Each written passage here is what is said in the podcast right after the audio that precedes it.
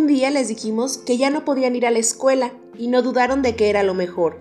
Les dijimos que no podían ver a sus amigos y se conformaron en verlos en una pantalla. Les dijimos que no podían ir a la plaza ni jugar al exterior y nos creyeron. Les dijimos que no podían abrazar a sus abuelos y transformaron sus besos y amor en dibujos.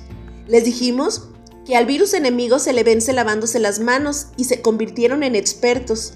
Les dijimos que los nuevos superhéroes no llegaban capas y todas las noches a las 21 en punto se suman a los aplausos. Ellos nos muestran una capacidad de adaptación enorme y nunca se cansan de darnos amor. Saben que para vencer al enemigo tenemos que quedarnos en casa. Ellos son sabios. Transforman un rincón de la casa en un castillo de hadas y el largo del comedor en una gran pista de autos. Aplausos para ellos, nuestros amados niños.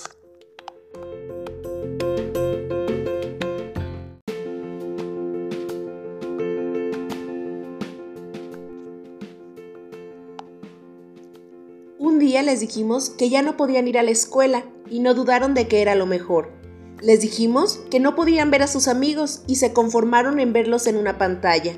Les dijimos que no podían ir a la plaza ni jugar al exterior y nos creyeron. Les dijimos que no podían abrazar a sus abuelos y transformaron sus besos y amor en dibujos. Les dijimos que al virus enemigo se le vence lavándose las manos y se convirtieron en expertos.